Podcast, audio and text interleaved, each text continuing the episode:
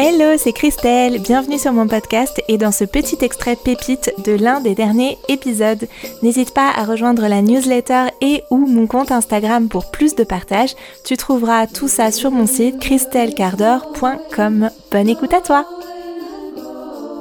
si je crée par exemple une application de méditation pour les mamans, ben est-ce que je peux utiliser ces mêmes leviers mais pour en créer une habitude positive comme l'habitude de méditer 10 minutes par jour par exemple?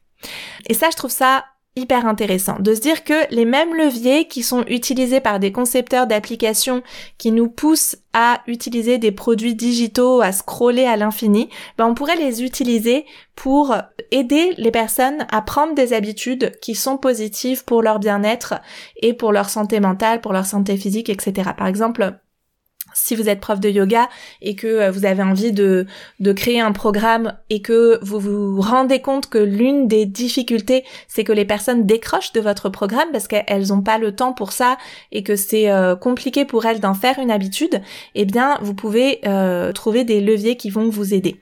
Un autre exemple que je peux vous donner de moi, comment j'ai utilisé certaines choses, moi ça m'a invité à réfléchir sur ma newsletter à comment je pouvais donner l'habitude au sein de ma newsletter aux personnes qui lisent ma newsletter d'ouvrir ma newsletter.